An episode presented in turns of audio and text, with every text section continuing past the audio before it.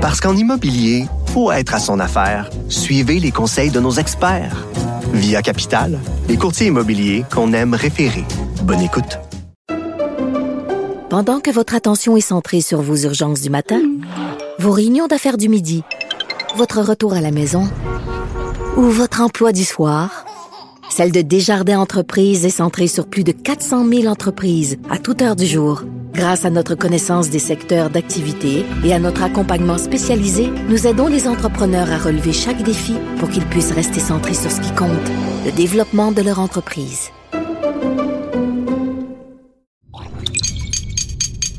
Cube Radio. Cher public, nous vous invitons à prendre place confortablement et à fermer la sonnerie de votre téléphone cellulaire. En cas d'incident, veuillez repérer les sorties de secours les plus près de vous. Bon divertissement. Un, deux, un, deux. OK, c'est bon, on peut y aller. Sophie Durocher. Elle met en scène les arts, la culture et la société pour vous offrir la meilleure représentation radio. Sophie Durocher. Tout un spectacle radiophonique. Bonjour tout le monde, j'espère que vous allez bien. On va commencer cette émission avec Christian Rioux, qui est correspondant à Paris pour le quotidien Le Devoir et qui veut nous parler d'un sujet que je trouve absolument euh, extrêmement intéressant euh, dans le conflit entre Israël et le Hamas. Et c'est la question des réservistes qui donc quittent, qui sont à l'étranger, qui font partie de la diaspora israélienne un petit peu partout à travers le monde, mais qui reviennent au pays pour combattre euh, avec IDF, donc les forces armées israéliennes. Bonjour Christian. Bonjour Sophie. Je vais commencer par vous raconter une petite anecdote. Euh, la semaine dernière, euh, c'était le week-end donc de l'Action de grâce et j'étais partie à New York pour quelques jours. Et évidemment, l'attaque absolument horrible du Hamas a eu lieu le samedi. Le lundi, quand je suis rentrée, quand j'ai pris l'avion pour rentrer à Montréal, à l'aéroport de New York, inutile de vous dire qu'il y avait énormément de jeunes israéliens euh, facilement identifiables. Beaucoup portaient l'Akipa, euh, beaucoup portaient le drapeau euh, d'Israël sur leurs vêtements ou sur leurs bagages.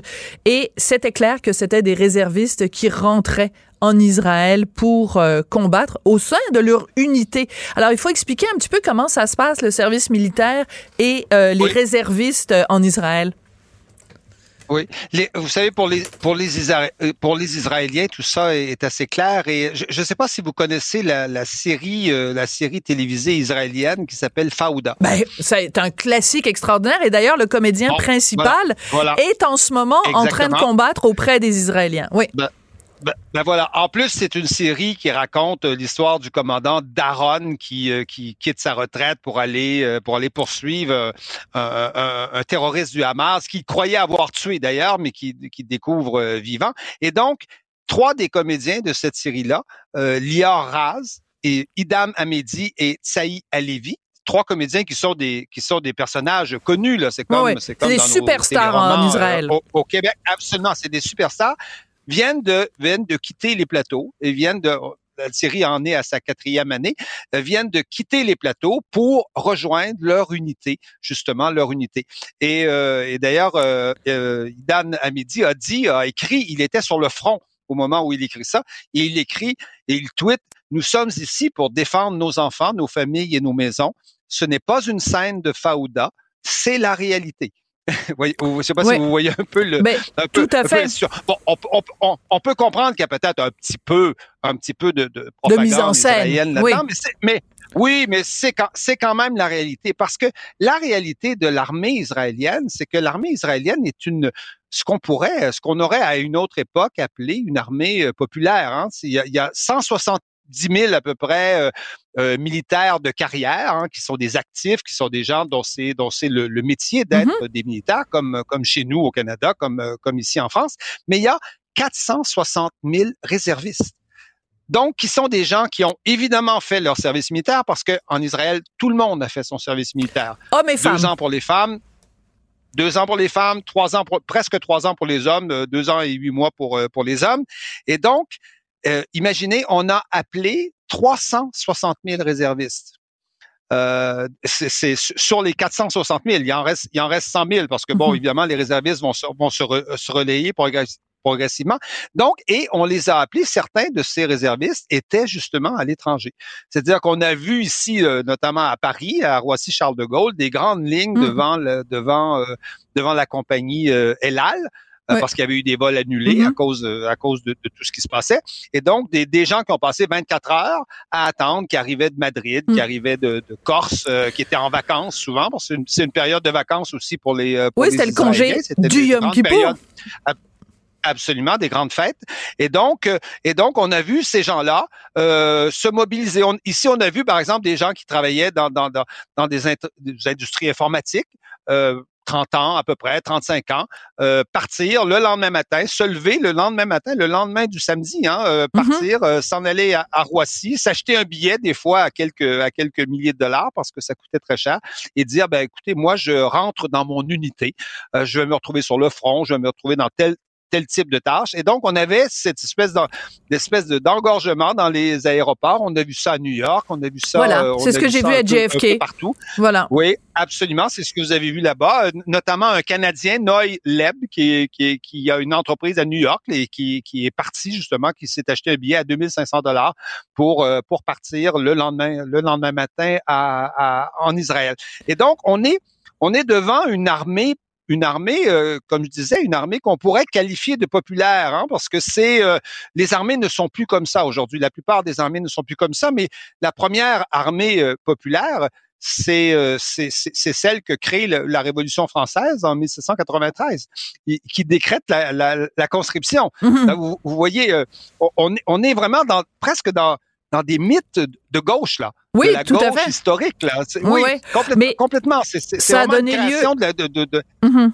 Oui, et ça a donné lieu, euh, je ne sais pas si vous avez vu ces images-là passer, donc euh, des, des gens qui ont une double nationalité, donc des franco-israéliens qui euh, donc sont réservistes, qui ont quitté la France pour aller rejoindre leur unité en Israël.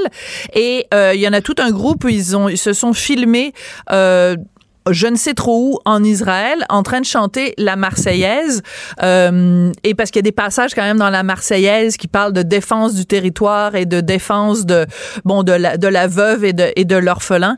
Et euh, et voilà. Donc je vous dis juste ce que je voulais rajouter parce que ces images là ont beaucoup circulé donc euh. oui oui, c'est pas c'est pas innocent. On a vu justement un groupe de militaires israéliens et franco euh, chanter euh, chanter la Marseillaise. Justement, c'est que ce type d'armée naît au moment de la Révolution française et la France va conserver cette idée-là pendant très longtemps. Napoléon va va la récupérer évidemment pour on, peut, on peut, on peut, on peut le comprendre, se faire aussi un peu de chair à canon, ça c'est c'est évident. Mais cette idée de va se transformer avec des réservistes à un moment donné, mmh. tranquillement, l'armée, euh, l'armée, l'armée professionnelle va apparaître, mais on va toujours garder les, les réservistes et on va garder l'idée du du service militaire, qui est l'idée que euh, euh, que qui est une idée quand même assez intéressante, qui est l'idée que c'est le peuple qui, en dernier recours, défend défend la nation. Mm. Qui donc, euh, qui, qui, oui, voilà, et, et, que c'est pas défendre la nation, c'est pas un métier euh, particulier, vous voyez, comme on, on est ingénieur. Ça appartient à chacun. quoi.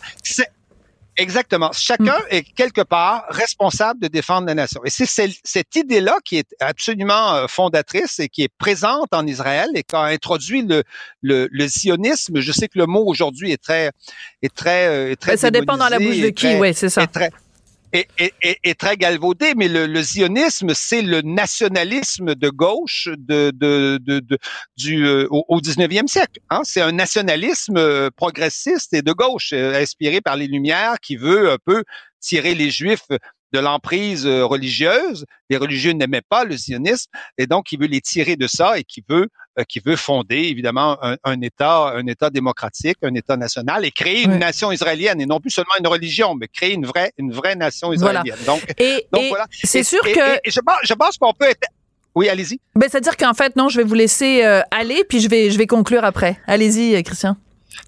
D'accord, mais je pense qu'on peut e-, être relativement admiratif quelque part de euh, quoi qu'on pense du conflit israélo-palestinien. On peut on, euh, on, peut dénoncer Israël pour l'occupation des territoires palestiniens, ça, ça, ça, se comprend. On peut dénoncer le Hamas pour les les les les les, les exactions, l'espèce de, de razzia absolument abominable qu'ils ont fait euh, samedi dernier.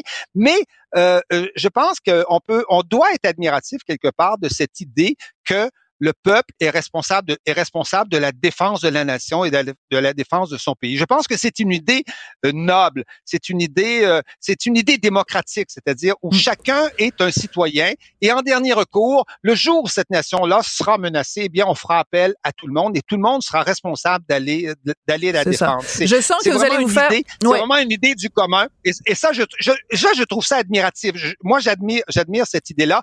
Je le vous dis, indépendamment de ce qu'on peut penser du conflit palestinien, on peut être pour l'un pour l'autre, on peut penser que l'un a fait des erreurs, que l'autre a fait, euh, que c'est l'autre qui a fait des erreurs. Ceci dit, l'idée d'une défense nationale euh, démocratique par le peuple, je pense que ça reste une idée relativement noble aujourd'hui et euh, on l'a vu devant, de, sous nos yeux quelque part. On l'a vu à l'aéroport euh, de New York et ou de Montréal ou de Paris. Oui, vous avez dit des erreurs. Il y a eu des erreurs et des horreurs, euh, donc euh, en fait, en effet. Et je pense que vous allez vous faire beaucoup d'amis aujourd'hui, Christian, avec euh, vos propos. Je le sens là. J'ai quelque chose dans l'air là qui me dit que vous allez encore une fois élargir le cercle de, de vos amis, Christian. On, ne fait, on, ne fait, on ne fait pas ce métier pour se faire des amis, mais pour essayer d'approcher un, un petit peu la vérité. Tout à fait. Un petit peu. En effet. À, notre, à, notre, à notre moyen, à, notre hauteur. À, votre, à votre hauteur, mais je pense que ces choses avaient besoin d'être dites. Enfin, en fait, vous constatez un phénomène et, euh, et voilà, et vous le replacez aussi dans un contexte euh, historique. Merci beaucoup, Christian Rioux. Merci infiniment. À bientôt. Au revoir. Culture et société.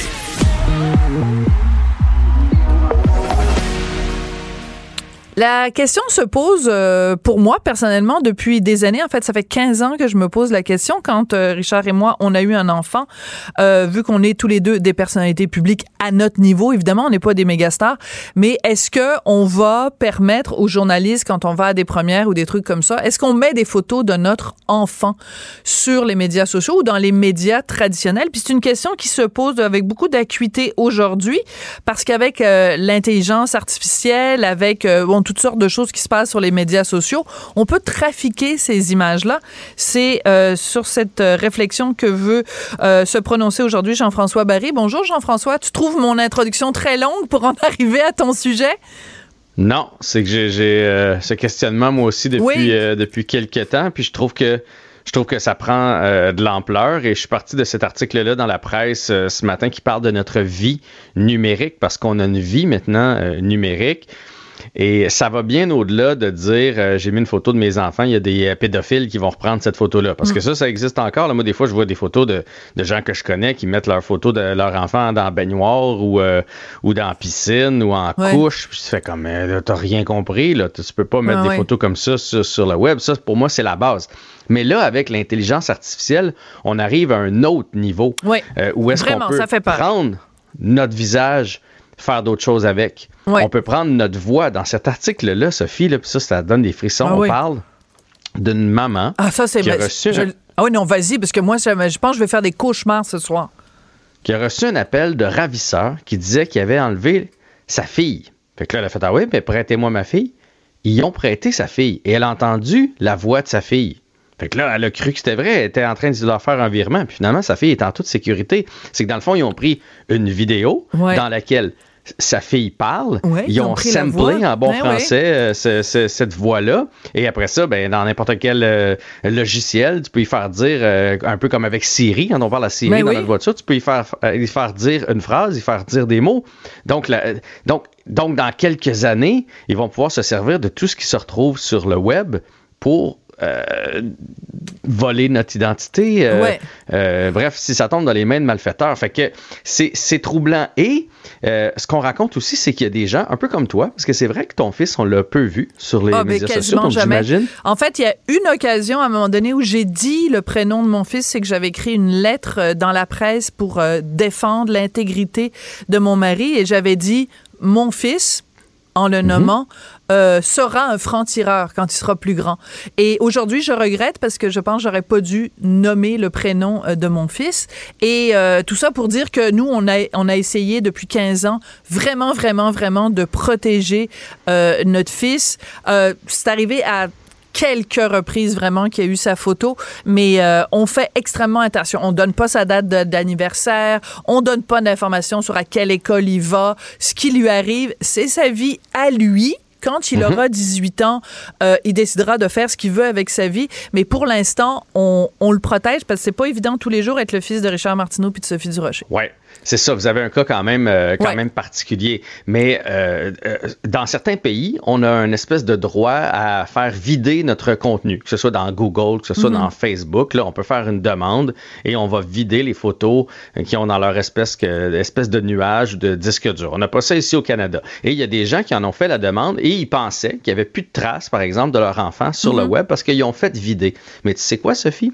Si ton gars est venu à la fête d'amis chez nous, puis que moi, j'ai pris une photo à la table à, à l'entour du gâteau avec tous ses amis, mais ton gars, il se retrouve Ouais. sur les médias sociaux. Sur sa photo de classe, s'il a pris une photo de classe, puis que Ouais. moi, je suis un parent dans la même classe que toi, j'ai mis une photo. S'il s'est retrouvé ça. dans un spectacle en arrière-scène, s'il s'est retrouvé en arrière du banc des Canadiens, et là, avec l'intelligence artificielle, on peut prendre la photo de son visage et retrouver tout ce qu'il y a sur le web, sur ton enfant. C'est capoté. Ça veut dire qu'on peut plus effacer les traces. OK, mais je vais dire de- de quelque tout chose. effacer. Je sais. Donc, à l'école de mon fils, au début de chaque année, euh, comme parent, on reçoit euh, une- un courriel euh, nous disant est-ce que vous signez pour le droit d'utiliser Mhm. l'image de votre enfant? Et nous, ça fait 15 ans qu'on. Ben, 15 ans. Ça fait 10 ans, là, du- depuis qu'il va à l'école, qu'on signe non.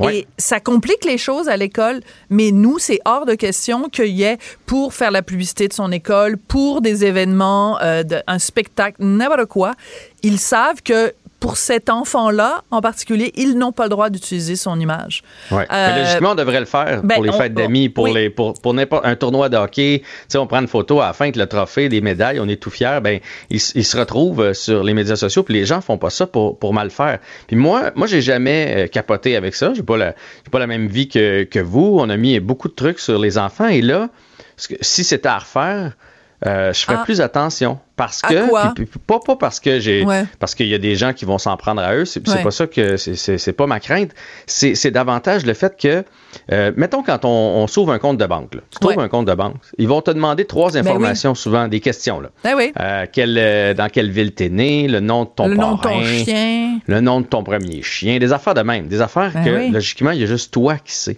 Mais comme on met toute la vie Et de nos voilà. enfants, si tu regardes là, ceux qui sont nés, mettons, de- depuis euh, 10 ans, là, il y a une photo de leur échographie. C'est quasiment, tout le monde met une, photo de l'échographie. Donc, on sait tout de leur vie depuis qu'ils Mhm. sont nés sur le web. Donc, c'est très facile de, si tu te retrouves dans le, dans le, ça, dans le compte de banque, par Ben exemple, ouais. de quelqu'un, puis là, il te demande euh, à quelle église tu as été baptisé? Bang! Fais une recherche, tu vas probablement trouver à quelle église il a été baptisé. J'ai une tu- solution pour toi. Fais-le pas baptiser, mais ça, c'est un Non, autre mais- débat.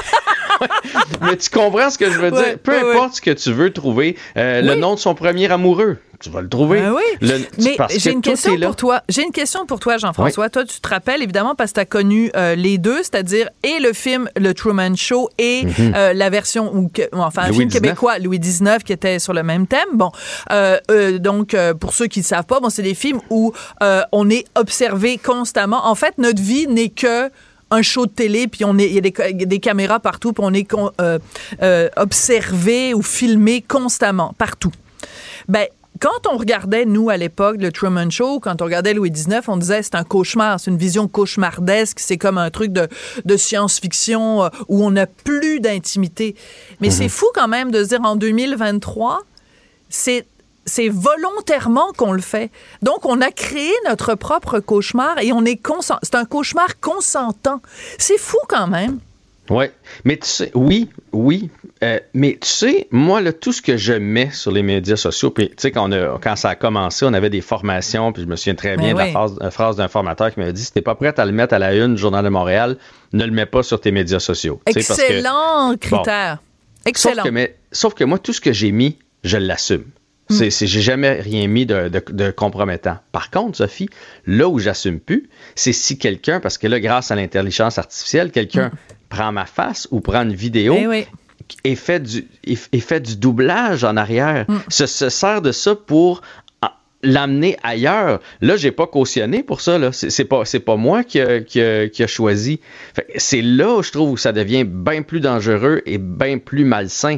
La photo de moi que j'ai prise, euh, je sais pas, moi, euh, dans le bois, en camping, je l'assume. Mais là, si après ça, euh, tu prends cette photo-là, puis tu, tu, tu, tu, mets derrière les barreaux en prison avec l'intelligence artificielle ou peu importe, là, ça, ça je l'assume plus. Tu comprends? Fait que ah c'est là, où, c'est là où ça devient vraiment dangereux. Donc, faites attention.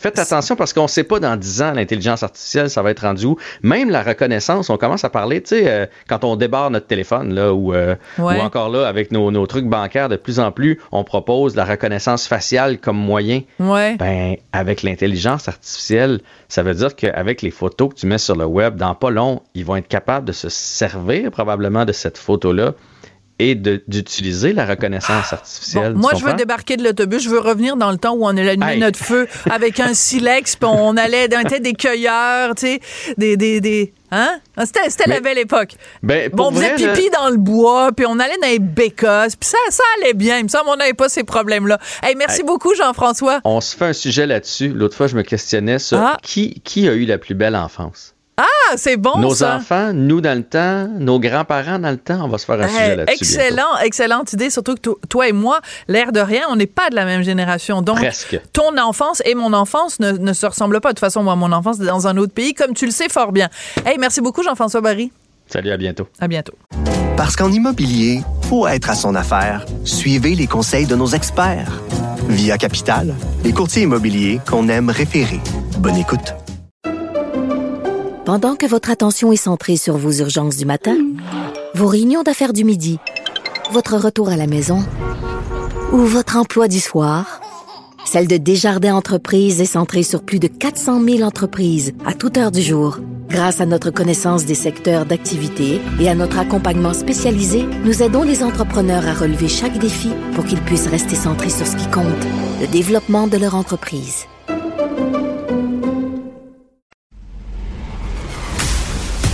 Sophie Durocher. Elle pose les projecteurs sur les acteurs de la nouvelle.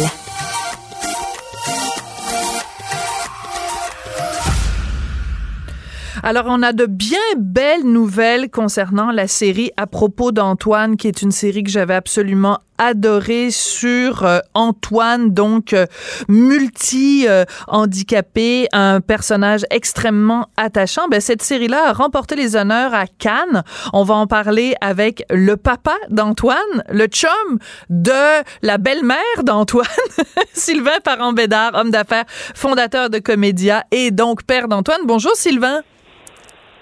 Allô?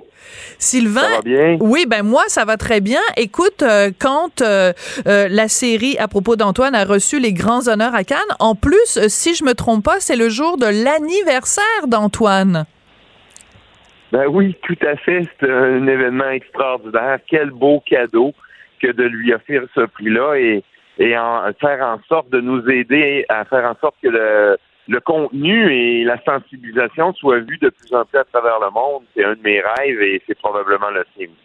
Alors, il y a euh, le Hollywood Reporter qui a écrit un texte parce qu'ils étaient présents au MIPCOM et ils ont écrit un texte, donc un journaliste qui te connaissait pas ni d'Ève ni d'Adam, mais qui a écrit euh, que, je traduis en français, que le moment le plus émouvant de la remise des prix, c'est quand le producteur canadien Sylvain Parent-Bédard a fait son discours. Donc, euh, tu as réussi à émouvoir même le Hollywood Reporter, qui est un magazine hyper important dans le show business.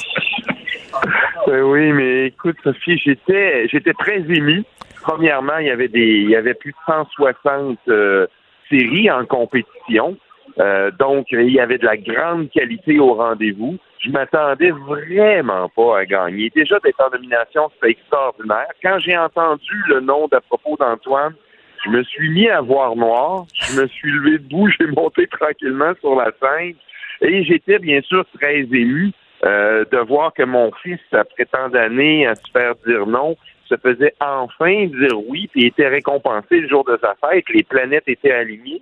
Donc, euh, donc j'avais la larme à l'œil et effectivement, il semblerait que ça a été très émouvant, très empathique, très senti. J'avais un texte, j'ai pas été capable de le lire, j'ai laissé parler mon cœur, puis euh, en sortant de la salle à la fin, Euh, tous les gens venaient me voir en me disant Crime, vous avez fait couler mon mascara ou euh, j'ai la chemise toute mouillée. Ça a l'air que je les ai fait pleurer, mais bien rire aussi en même temps parce que c'est une série quand même comique et lumineuse. Absolument, absolument, parce que c'est une série donc euh, signée Kathleen Rouleau, qui est ta blonde et qui est donc la, la belle-mère d'Antoine. Elle joue son propre rôle dans la série.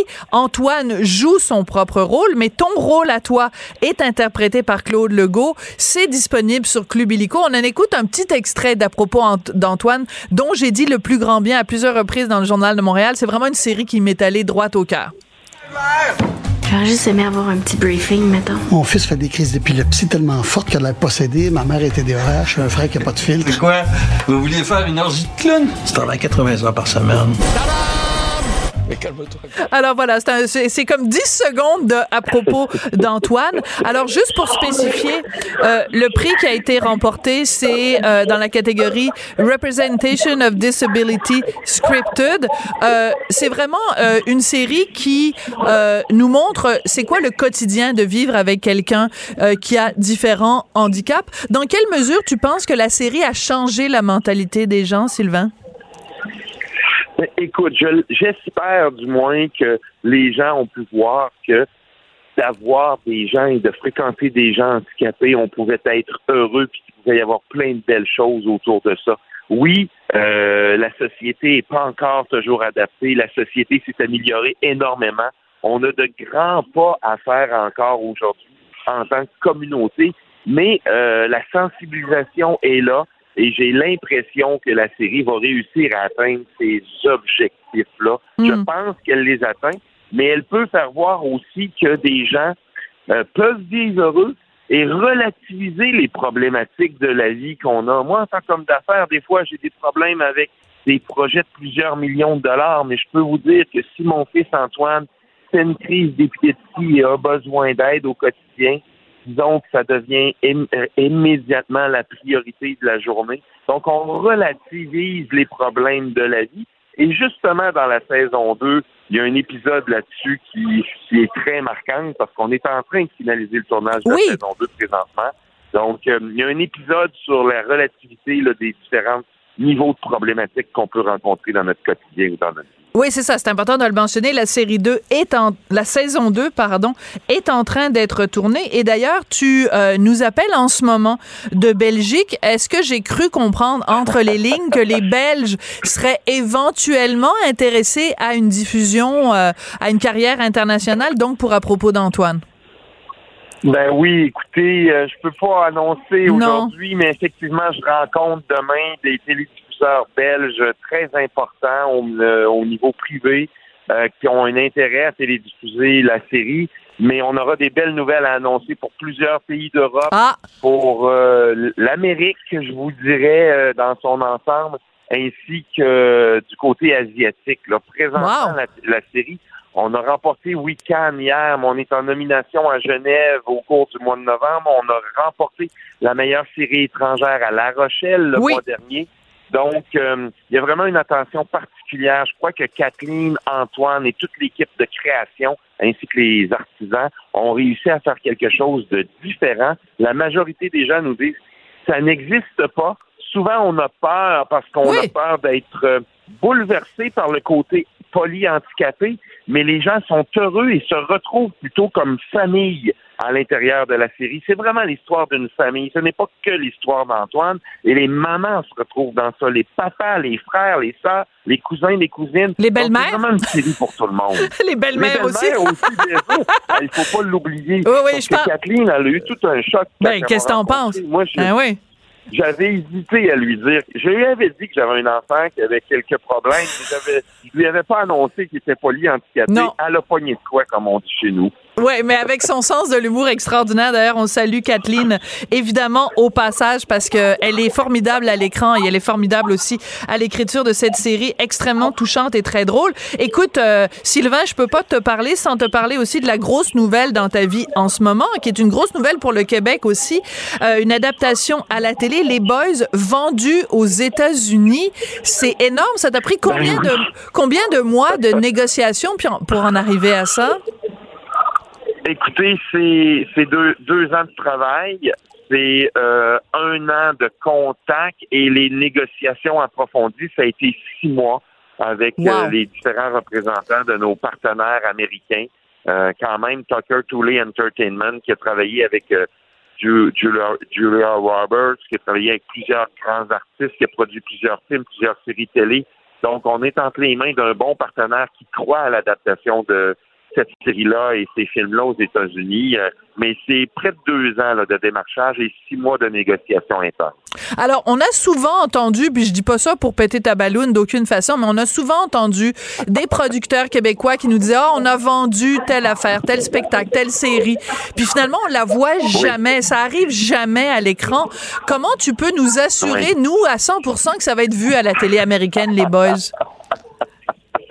Ben, écoutez, en ce qui concerne à propos d'Antoine, c'est sûr parce qu'on vend la série originale avec les Ben comédiens. oui. Et en, en fait, on vend, comme on dit dans, le- dans le jargon, en ancien vocabulaire, on vend la cassette, donc il la diffuse. Euh, au niveau des boys, c'est le format qui a été vendu.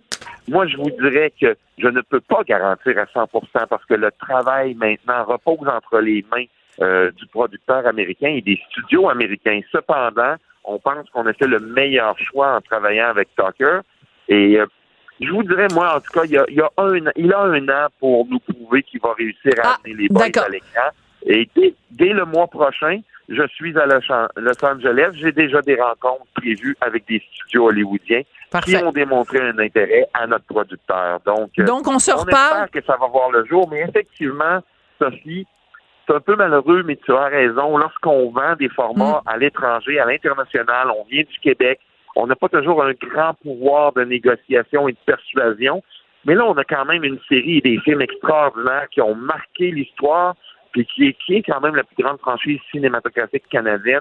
Donc moi, j'ai de bon espoir, puis je lâcherai pas. Puis habituellement, quand j'ai un objectif en tête, euh, je réussis à atteindre mes objectifs et mes buts. Ouais, Donc, quand- avec toute l'équipe qui m'accompagne, euh, j'ai un grand espoir à cet égard-là. Je suis pas inquiète pour toi, Sylvain Parent-Bédard, homme d'affaires fondateur de Comédia, euh, papa d'Antoine. Salut à tout le monde. Tu donnes un bisou euh, virtuel de ma part à, à Antoine. Et merci beaucoup, euh, Sylvain. Ça a été un plaisir de te parler. Merci, euh, à- au plaisir. Bye-bye.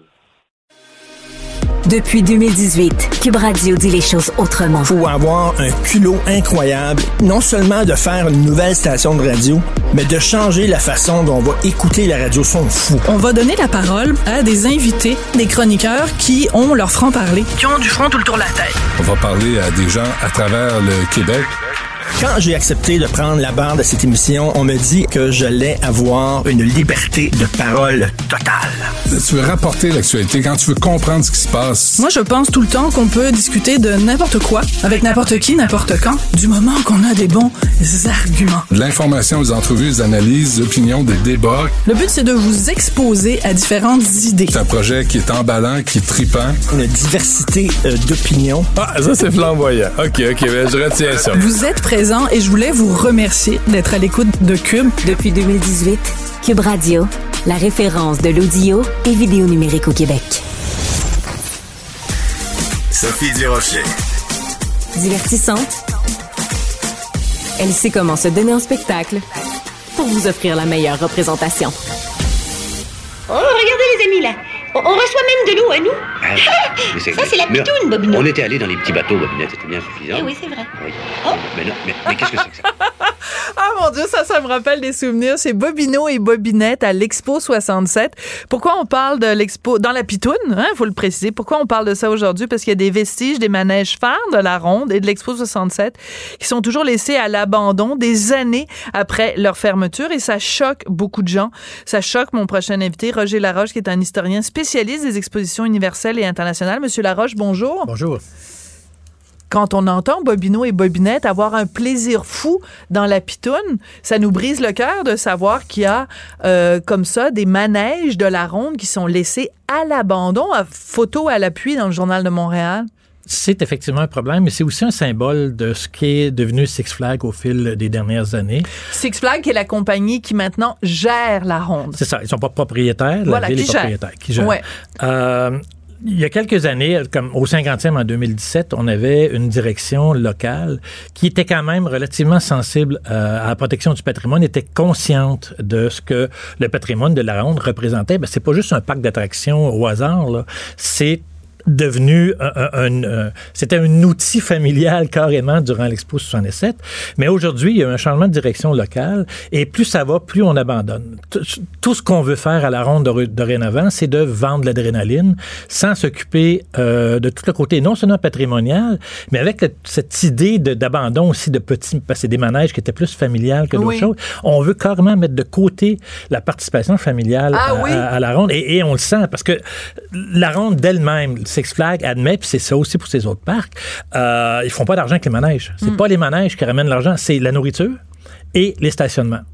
Ah! La nourriture, c'est pas pour rien que la ronde a interdit aux familles d'amener leur propre Absolument. nourriture. Parce qu'avant, c'était le fun. On arrivait là, on pouvait, oui, aller dans les manèges, mais on a- s'apportait un petit pique-nique euh, de 3 quatre sandwichs. On s'in- s'installait sur une table à pique-nique et l'affaire était bingo. Mais c'est plus possible, ça, aujourd'hui. c'est- carrément interdit. Même on fouille les sacs et euh, euh, bon, la famille peut toujours sortir, mais c'est pas la famille qui a la clientèle.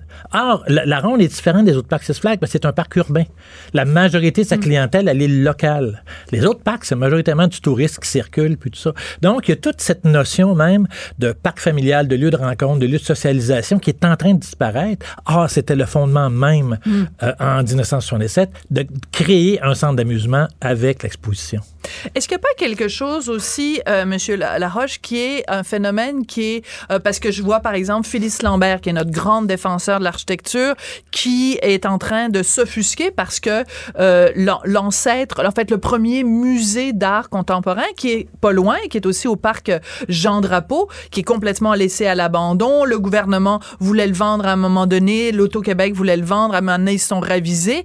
C'est ce que je veux dire, c'est que ce que vous appelez notre rapport au patrimoine, c'est pas juste la ronde, c'est de façon générale au Québec, les vieilleries, ça nous intéresse pas. je vais être direct, on fait dur. Mais, mais il y a deux raisons pour ça. La première, on a une très mauvaise conscience de notre histoire.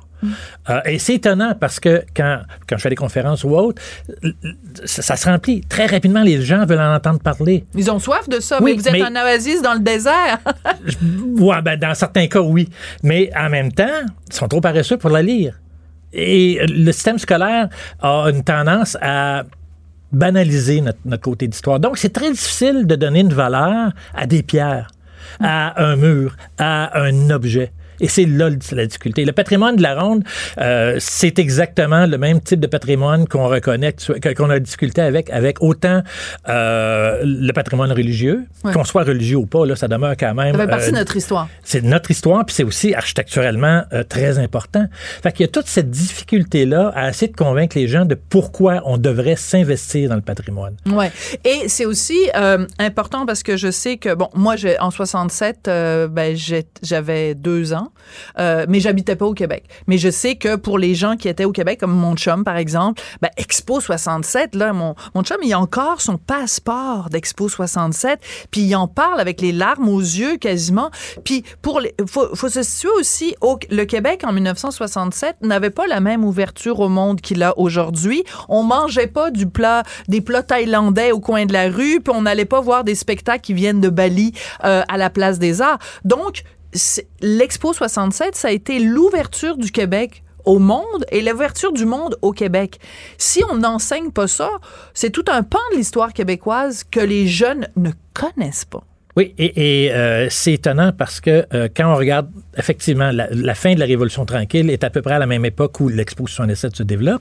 Donc l'Expo 67, c'est le résultat indirect de tout notre propre cheminement. En 67, au Québec, Très bien dit. on, on- on- on sait ce qu'on veut pas être. On sait Ah, pas encore ce qu'on veut être. Et, et l'Expo nous offre ça. Moi, j'ai 13 ans en so- en 77. J'ai- Racontez-moi. j'ai- Je suis excessivement chanceux parce que j'y travaille. Je fais des tourtières en 77. Euh, et donc, c'est euh, c'est aussi très émotif là, par Ah oui. Euh, j'ai travaillé sur le site de 67 à 73 comme, et comme adolescent. Je dis, ça peut pas être meilleur travail euh, étudiant. Là. Quand je montais les, les- les marches du métro, j'avais devant moi à peu près ce qui était de mieux de, de- de la société. Ah, oui, le Québec se cherche, mais c'est tout l'Occident qui se cherche. On est encore, on, on raboute des, des, des, des bouts après la Deuxième Guerre mondiale. On ne sait pas encore qui on est. On est en pleine guerre froide. Euh, on se demande à ce moment-là, comme jeune, non pas si euh, il va y avoir guerre atomique, mais quand? Va avoir la guerre atomique. Euh, c'est c'est ça aussi le contexte qui est autour de, de l'Expo 67. Donc, on traverse, on prend le métro, et là, on a le mieux. Là, on a un oasis. Ça a été très important, ne serait-ce que par la dépolitisation même de l'expo. Tout à fait. C'est ça. Puis il y avait des pavillons de, de, de, de partout dans le monde, mais c'était pas euh, euh, une représentation politique. C'était pas, il y avait pas d'idéologie. C'était vraiment et Terre des hommes, c'est quand même le titre d'une œuvre d'Antoine de Saint-Exupéry qui prônait ça aussi, cette espèce de solidarité, euh, solidarité humaine. Donc c'est ça, tous ces idéaux-là, parce qu'on regarde ça aujourd'hui, on dit ben là la pitoune ou tu sais des manèges, mais il faut comprendre ce qu'il y a derrière. Et c'est ce que les gens de Six Flags manifestement ne comprennent pas. Absolument pas. L'importance de la ronde, c'est Pierre Dupuis qui l'a qui l'a ressorti, qui était commissaire général Ouais. euh, euh, de, de l'expo. L'expo elle-même était ni peu ni moins qu'une sorte de Google concentré, scientifique, social, euh, et même pour la bouffe. Et euh, lorsqu'on est, euh, comment je pourrais dire, avec les, les, les heures passées dans les pavillons, on s'épuise. Donc, on devait avoir un lieu où on pouvait relaxer avec les enfants pendant tout le temps. Même Bobby Kennedy, qui est venu euh, à l'expo visiter, il était avec ses enfants. Je savais pas. Oui, et, et- et, euh, malheureusement, un an avant son décès, Ouais. euh, à, à l'heure du dîner, lui a dit non, je ne suis pas la visite officielle. Il amène ses enfants, puis il a passé l'après-midi à la ronde. Hein? à la il a saisi. Robert Kennedy. Je ne savais pas. Ben là, je suis tellement contente de vous avoir rencontré, Roger Laroche, parce que on pourrait raconter comme ça des anecdotes à plus finir sur la ronde. C'est bien plus que juste des manèges et c'est important de prendre conscience de ce patrimoine-là. Merci beaucoup d'être venu plaider pour la cause euh, de la ronde et des manèges. C'est moi qui vous remercie. Merci beaucoup, Roger Laroche. Elle est parfois dramatique. D'autres fois, satirique. Mais chose certaine, elle ne joue jamais la comédie. Sophie Durocher. J'adore les chroniques de Normand Lester dans le Journal de Montréal, Journal de Québec, parce que voilà comme quelques autres dans le journal, voilà quelqu'un qui n'a pas peur des mots. Alors je vous lis un extrait de la chronique euh, de toute récente là de euh, mon collègue Normand Lester sur la relance du PQ. Il dit du, du PLQ pardon, du Parti libéral du Québec, il dit que ce parti-là pouvait compter jusqu'ici sur une clique mafieuse et sur un ramassis d'affairistes, d'opportunistes et de magouilleurs francophones. Aïe, aïe, Normand, c'est vraiment assez, euh, assez fort comme euh, comme terme. Alors Normand, bonjour. Bonjour. Normand, euh, j'ai lu, euh, je viens de lire un extrait de ta récente chronique sur les libéraux où tu dis que les libéraux pouvaient compter jusqu'ici sur une clique mafieuse, euh, un ramassis d'affairistes, d'opportunistes et de magouilleurs francophones. Euh, tu vas pas avec le dos de la cuillère, comme on dit. Ben non, mais c'est le c'est la réalité. La- essentiellement, le Parti libéral maintenant, c'est le parti des anglo-ethniques. Hein. Essentiellement, son appui est concentré dans la région de Montréal, les régions euh, euh, anglophones et allophones euh, de Montréal. Mais c'est hein, c'est le plus vieux parti du Québec. Le, le Parti libéral date de 1867. Et à l'époque, c'était un peu le parti qui était la continuation là, des patriotes. Mais euh, euh, depuis ce temps-là, et c'est lui qui a donné naissance aux autres partis politiques, littéralement, c'est lui qui a donné naissance au Parti québécois. René Lévesque était avec Jean Lesage. C'est vrai. nationalisation de l'électricité dans les années 60. Mais c'est la question, bien sûr, des liens du Québec avec euh, le Canada qui a fait que Lévesque a sorti du Parti libéral puis a fondé finalement le Parti québécois. L'ADQ aussi, c'était c'est, des anciens libéraux. Ben La- oui. euh, PAC aussi, c'est mais, mais essentiellement, c'est resté le parti. Maintenant, c'est devenu le parti des euh, euh, des allophones et des et des anglophones. Et puis, bien sûr, il essaie maintenant de se renouveler. Il essaie de renouveler avec la majorité francophone, mais ça marche pas. Hein? Il y a seulement 5% des francophones au Québec qui appuient le Parti libéral, c'est quand même assez unique, mais réussit quand même à, se maintenir parce que il y a une, une quinzaine de circonscriptions euh, dans la région de Montréal, à Laval, un peu aussi dans l'Outaouais, où il y a de très, très fortes majorités euh, anglo-ethniques, et il est sûr, bien sûr, d'être réélu. Mais pendant longtemps, puis ça a été le parti aussi des magouilleurs et des, et des affairistes. On n'a qu'à se rappeler là, les scandales à répétition euh, au cours des 20 euh, dernières années. C'est pour ça que l'immense majorité de la population a rejeté le gouvernement Charest, le gouvernement Couillard, et puis il n'y a personne qui veut vraiment de ce parti-là, mais ça, ça représente aussi un, danger parce que hein, on se rappelle dans les années 90, euh, à l'époque, bien sûr, où euh, il y avait euh, à la, durant la période référendaire, ben, les Anglo-Montréalais voulaient se séparer, voulaient se partitionner, voulaient faire comme bien sûr les euh, protestants en Irlande du Nord qui n'ont pas accepté l'indépendance de l'Irlande dans les années 1920 et les anglophones de Montréal voulaient bien sûr créer euh, un, espèce de, de, de, partition euh, d'Irlande du Nord au Québec où il y aurait une majorité anglophone. Puis ça existe encore, ce sentiment-là. Et si, bien sûr, comme ça semble l'indiquer, on, assiste là, à une remontée, à une remontée importante euh, du Parti québécois, eh bien, ce sentiment-là partitionniste, parce que les anglophones vont bien voir que, ce, que leur parti ne réussit pas à, hmm. avoir des appuis dans le reste du Québec, et donc il va y avoir un nouveau ce, ce mouvement partitionniste-là. Mais est-ce que est-ce que tu es en train de dire, Normand, que le Parti euh, libéral de 2023, c'est un peu comme le Parti égalité?